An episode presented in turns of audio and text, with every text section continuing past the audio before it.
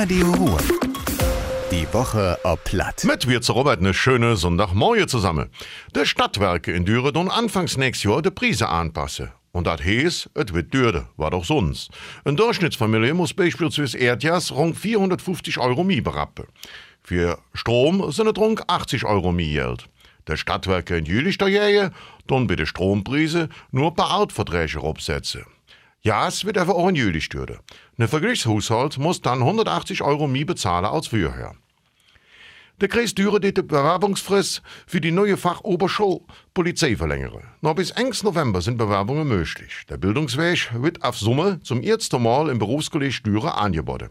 Wer Lust hat, sich zu bewerben, kann das bei der Polizei tun und sich danach beim Berufskolleg anmelden.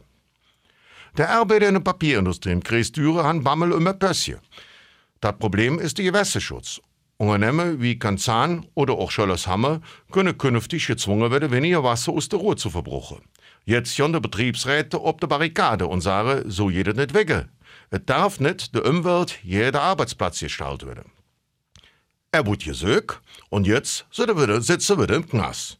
Der Hannover soll mindestens 14 Mal Banken bei uns in der Ruhr überfallen und ausgeraubt haben.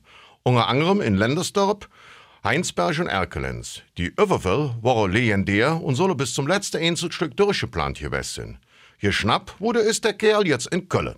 Zuletzt hat auch die Fernsehsendung Aktenzeichen XY nach dem Räuber gesucht. Und das war das wieder. Ich allen noch einen schönen Sonntag. Macht Jod, Robert. Radio Ruhr. Die Woche ob Platt. Mit Robert Wirz.